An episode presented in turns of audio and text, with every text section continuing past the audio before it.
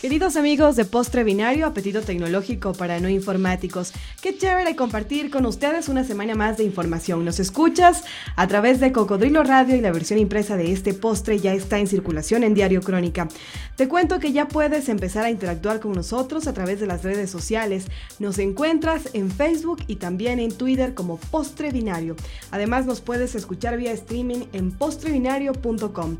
Nuestros podcasts disponibles para ti en Rayuela Radio. Son varios las formas que tienes para escucharnos, para comunicarte con nosotros, así que no tienes ninguna excusa. Hoy vamos a hablar de los 10 años de Firefox. Cuando decimos esto, inmediatamente se nos viene a la cabeza el buscador que habitualmente usamos. Y es que Mozilla Firefox es precisamente un buscador, pero déjame comentarte que esto ha sido el resultado de un arduo trabajo de varias personas. En sus inicios se llamaba Netscape Navigator, uno de los primeros navegadores que Internet vio nacer. Mozilla es una fundación de alcance global con base en Estados Unidos. Ayuda a cada usuario de las nuevas tecnologías a nivel global con productos, servicios y educación. Tenemos con nosotros a un invitado de lujo hoy, ¿no, Calú? Sí, Tatiana, gracias por comentar eh, estos 10 años de Firefox que efectivamente estamos celebrando ahora. Yo recuerdo que cuando empezábamos a usar Netscape Navigator, ese era el boom de los navegadores, aquel logo con una N que empezaba a brillar de fondo un planeta. Y ahora estamos usando eh, Mozilla Firefox, este navegador que como bien lo has dicho está cumpliendo los 10 años. En efecto, la Fundación Mozilla, que se creó un poquito antes de esos 10 años, ya son 11 años de la Fundación Mozilla, fue quien empezó a liderar el desarrollo de este modelo de software libre, uno de los modelos más interesantes en el ámbito de tecnología. Me refiero a que muchos desarrolladores, muchos voluntarios empezaron a aportar código para no mm, dejar morir a este navegador. Así que en 2003 empieza la fundación con este primer producto, el, navegador Firefox, y luego ha tenido un despegue, yo diría, bastante notable, muy interesante, tanto así que la fundación, que está recibiendo donaciones de muchas personas o de muchas corporaciones, que incluye a HP, incluye a Google, cuenta ahora más, ahora más con, cuenta ahora mismo con más de 600 empleados y el navegador está disponible en más de 90 idiomas. O sea que está traducido a un montón de lenguajes. Mucha gente lo está usando. Se hablan de más de 450 millones de personas. Por tanto, llega a ocupar el tercer lugar entre los navegadores más usados. La fundación mantiene tres características que imprimen todos sus productos. El primero, eh, todas las aplicaciones, todo el desarrollo que viene teniendo, eh, lo hace a través de código abierto. Eso implica que todo el software es libre. Ya hablamos en un podcast anterior de lo que significa software libre. Yo puedo abrir el código, revisarlo, incluir mejoras y tengo la obligación de volverlo a liberar con ese mismo estándar, de que incluya esa posibilidad de abrir el software y revisar su código. Por tanto, las distribuciones del software eh, de todas sus aplicaciones son de software libre. Eh, otra característica de la fundación es de que siempre está adoptando estándares, estándares, por ejemplo, de una institución que es la World Wide Web Consortium, la W3C, eh, fundada por el mismo Tim Berners-Lee, eh, y otro tipo de estándares como la EMAX y otras más, como la Internet, Internet Task Force Foundation, que también ayuda a liberar y promover estándares, de tal manera que cuando se está navegando, no tengamos diferencia de cómo se ve un sitio web porque en todos los navegadores se ve lo mismo, funciona lo mismo y la experiencia del usuario es la misma, no tiene dificultades en un navegador y en otro. También otra característica de la Fundación Mozilla es de que es multiplataforma, es decir, de que no está amarrado a un determinado sistema operativo, a una plataforma o a un entorno de desarrollo. Eh, sus productos pueden correr en muchos sistemas operativos, facilita la interoperabilidad, o sea que cuando quiero llevar una aplicación a otra, no tengo que volver a compilar todo ni adaptarme a otro entorno de usuario, sino que todo es fácil. Esas son como las tres grandes características que tiene la fundación. Eh, además hay otros productos que tiene Firefox eh, entre, perdón, que tiene Mozilla entre, entre su listado. ¿no? no sé si recuerdas tú alguno, Tatiana. Sí, hablamos de Thunderbird, un cliente de correo, también decía Monkey, un suite de internet, un cliente de correo editor HTML, y cliente de chat también. como continuación de Mozilla Application Suite, Firefox Móvil, un navegador web para teléfonos inteligentes y tabletas. Rust también, que es un lenguaje de programación. Eh, Buxila es una herramienta basada en web para seguimiento de errores, incidencias de software. Cuando hay un problema, se reporta ahí en esta, en esta herramienta y se puede dar seguimiento. Y uno de los sistemas operativos para móviles más comentados, que es el famoso Firefox OS, que está viendo la luz en estas fechas, que eh, va a tener una amplia aceptación. Se prevé que va a tener una amplia aceptación en móviles y en dispositivos como las tabletas, ¿no? Bueno, esa es una visión muy global de lo que es eh, Mozilla en el ámbito internacional, pero queríamos adaptar y celebrar este entorno, esta fecha de los 10 eh, años que cumple el navegador, invitando a quién, Tatiana. Bueno, tenemos la presencia bueno, no física, pero está con nosotros. Esa es la, ventaja de la tecnología. Así es. Está con nosotros vía Skype eh, David Villacreces, es nuestro invitado, él es el Community Manager de Mozilla Firefox en Ecuador. Acá tengo entendido tienen una comunidad de voluntarios. Me gustaría que nos cuentes, eh, Dave, cómo es esto, qué actividades realizan ustedes, a qué es a lo que se dedican. Hola Tatiana y Calú. Eh, bueno, gracias primero la invitación. Es un placer acompañarlos en Postre Binario, eh, en realidad uno de los podcasts más reconocidos de acá a nivel nacional. Respecto a la inquietud que tú presentas de la comunidad, eh, podríamos decir en una frase que la sangre de Mozilla es las personas, las comunidades Mozilla. Entonces vas a encontrar comunidades de Mozilla a nivel global de, en todos los continentes y más o menos en el año 2010 aproximadamente yo había retornado al país y nos dimos cuenta de que no había una comunidad de Mozilla acá en Ecuador. Entonces empezamos esa tarea y lo interesante de Mozilla Foundation es que ayuda a cualquier iniciativa que las personas, los usuarios de la web tengamos, en tanto estas estén eh, enmarcadas en lo que implica la misión y la visión de Mozilla, que es mantener la web libre y abierta para todos. Es decir, queremos una web participativa en el que todas las personas o en la que todas las personas puedan no solamente ser usuarios de la red, sino ser personas que crean o le dan forma a la web. Entonces, acá en el país eh, empezamos a identificar algunas necesidades, algunas cosas que pensábamos eran importantes, que aun cuando tal vez eh, Mozilla lidera muchos aspectos tecnológicos, tal vez no se adaptan mucho a la realidad de lo que se vive acá en el Ecuador. Entonces, eh, dentro del programa que está impulsando Mozilla, que es las comunidades Mozilla, eh, trabajé fuerte para tratar de llegar a ser un Mozilla Representative y con esta ayuda que Mozilla nos ha dado, hemos ido formando una comunidad que está activa a nivel nacional. Hemos participado en varios eventos, con conferencias, etcétera, pero nos hemos enfocado en la necesidad de la gente común, la gente que no tiene el acceso a fácil o el acceso libre a la web y a las bondades de la tecnología. Dave, ¿qué tiempo lleva la comunidad Mozilla en nuestro país? Nosotros empezamos a armar la comunidad aproximadamente en el año 2010 y sería más o menos vamos para los tres años y medio aproximadamente. Nos decías que eh, básicamente ustedes se centran en las personas, en los usuarios, bueno, en las personas en realidad que no tienen internet. ¿Cómo es esto? ¿Cómo una fundación que se, bueno, procura eh, llevar el internet, tengo entendido, a estas personas, cómo lo hace? En, este aspecto eh, nos hemos dado cuenta, les puedo contar un poco sobre Mozilla Hispano. Mozilla Hispano es una comunidad que, por decirlo así, nos apadrina o engloba al resto de comunidades Mozilla. Es decir, el hecho de que hablamos español nos da una gran oportunidad de trabajo en conjunto. Entonces, eh, dentro de los muchos proyectos que maneja Mozilla Hispano, eh, se, creó, se creó un proyecto llamado MozEdu o Mozilla Educación, y con este proyecto eh, empezamos a preparar materiales para llegar específicamente a las personas que estaban en mayor desventaja, es decir, los niños y los jóvenes, los padres y últimamente los maestros. Entonces preparamos materiales, visitamos acá, por ejemplo, en Ecuador, eh, conferencias Mosedu se han dado en Paraguay, en México, en España, acá en Ecuador, en Perú.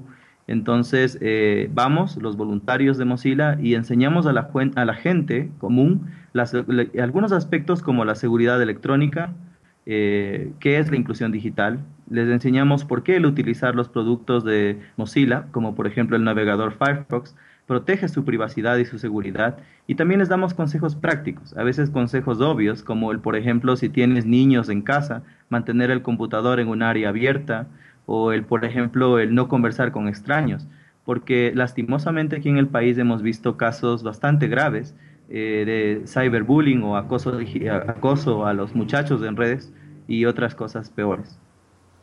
Nos, agencia creativa, nos especializamos en creación, posicionamiento y activación de marcas, diseño web y fotografía publicitaria. Estamos en Twitter como arroba NosAC y en Facebook como NosAG Creativa. Generalmente cuando hablamos de, de, comunidades de voluntarios, obviamente está por delante ese deseo de ayudar de forma desinteresada. Pero en este tema, siendo un perfil más técnico, quiero que me corrijas, Dave, si estoy equivocado, ¿cuál sería ese perfil de voluntario técnico que ustedes esperarían dentro de la comunidad y qué tipo de perfil, qué tipo de habilidades técnicas se requerirían para integrar esta comunidad? Eh, puedo comentarte que a nivel global, no solamente en Ecuador, eh, en Mozilla tenemos eh, el objetivo de no rechazar a nadie. Toda persona, independientemente de su conocimiento tecnológico, es bienvenida a unirse a la comunidad.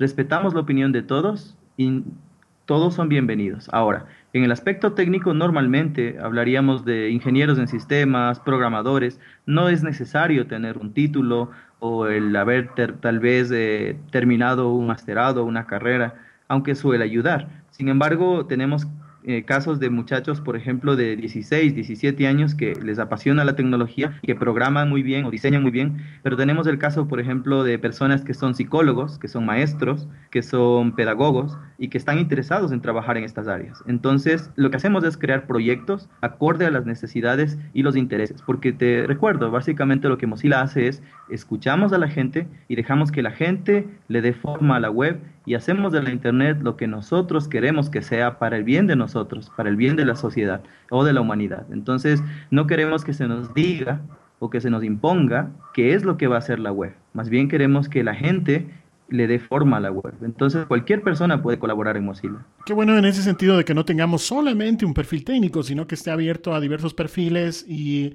cada persona, en función de ese perfil, pueda ir aportando a esta comunidad de voluntarios.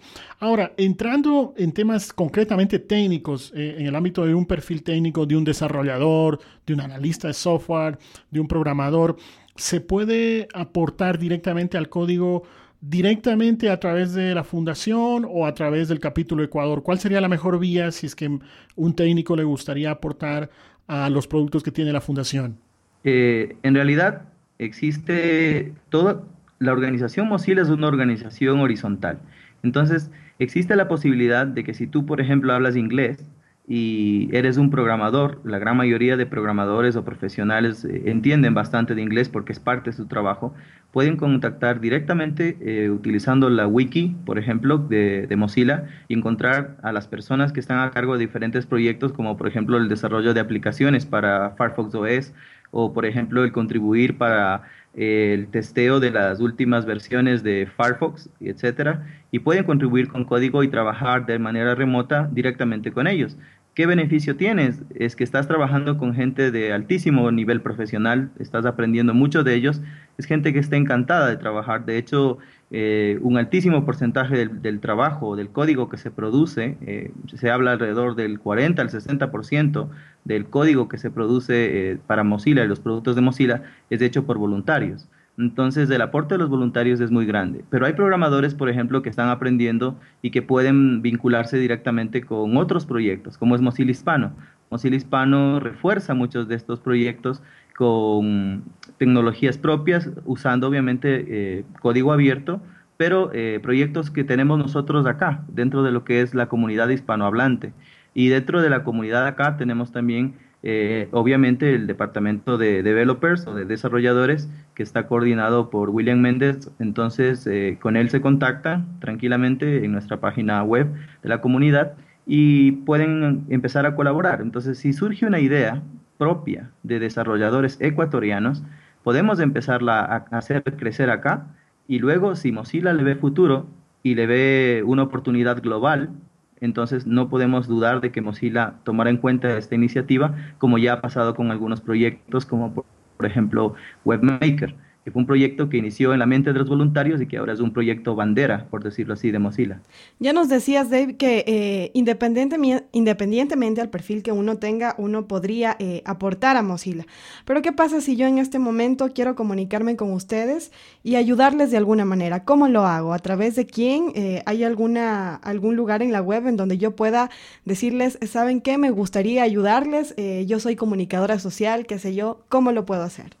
Claro, eh, tenemos nuestro sitio oficial acá, que es eh, mozilla.es, obviamente m o z i l a.es, o en las redes sociales, en Facebook nos buscas como Mozilla Ecuador, o nos puedes encontrar también en Twitter como arroba Mozilla Ecuador.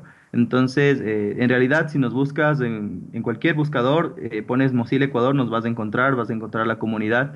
Hemos participado, por ejemplo, hace poco en el evento que hubo en Quito, en el Campus Party, y hubo, se vincularon unos muchachos de, Guayaquil, tenían un proyecto sobre el Internet de las Cosas para hacer una aplicación que permita, se llama el proyecto IoT Fire, es una aplicación hecha por jóvenes ecuatorianos utilizando una aplicación para Firefox OS en el que tú puedes, por ejemplo, con un solo clic desde tu teléfono smartphone o teléfono inteligente, dar de comer a tus pollitos si eres un agricultor eh, o regar tus plantas. Eh, entonces, eh, sería muy interesante que estas tecnologías se desarrollen, pero dado que usamos software libre y código abierto, entonces no, el aspecto económico no es tan preocupante. Entonces, eh, es un proyecto propio de la comunidad ecuatoriana que lo estamos haciendo y quienes se contactan nos cuentan a veces lo que quieren hacer o si no, se vinculan a uno de los proyectos que ya estamos desarrollando.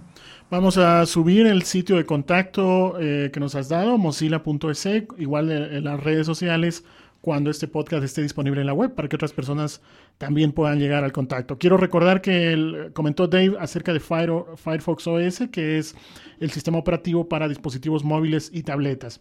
Centrándonos, Dave, en concreto en el navegador Firefox, uno de los productos de la Fundación Mozilla, ¿cuál sería tu evaluación luego de estos 10 primeros años del navegador con todos los altibajos que ha tenido? ¿Cómo, cómo tú le darías en, un minuto, se nos está acabando el tiempo desafortunadamente, qué evaluación tú le darías al navegador? Eh, bueno, al formar parte de, Mozilla y sentirme un mozilero más, como nos hacemos llamar, eh, pues mi, apreciación, siendo lo más objetivo, es que ha sido un aporte fundamental para el desarrollo de la web, de la Internet. Eh, no concibo personalmente a la Internet sin la opción que ha representado Mozilla y su navegador Firefox, porque como tú sabes, eh, un altísimo porcentaje todavía de los usuarios de la web continúan usando eh, software o productos eh, privativos o, propietarios. Entonces, este tipo de productos en cierta forma limitan mucho esa creatividad, esa opción que siempre ha tenido la humanidad. Entonces, Mozilla y su navegador Firefox han sido siempre esa opción abierta, esa opción que no ha tenido, no ha escondido ni sus ni sus fortalezas ni sus debilidades. Simplemente estamos aquí para ser la opción abierta, para ser la opción que no te va a espiar, para ser la opción que te va a dar la oportunidad de aprender, que no te va a ocultar un código por detrás y que queremos que te unas y aprendas lo que queremos hacer y lo que estamos haciendo y lo hacemos por la gente, lo hacemos por el desarrollo de la web y las personas que usan la web, por los usuarios.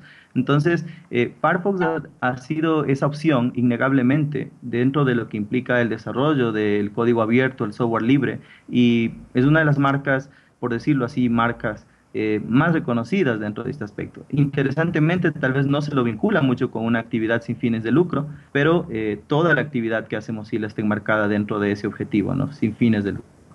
Es indudable que la fundación y a través del, buscador ha venido abriendo las puertas para que los usuarios comenten cuál es su visión de Internet. No, no ha sido, en, ese sentido hay que, hay que nombrarlo, no ha sido una fundación cerrada, sino más bien abierta a los aportes de la comunidad eh, en general que está trabajando este tipo de temas.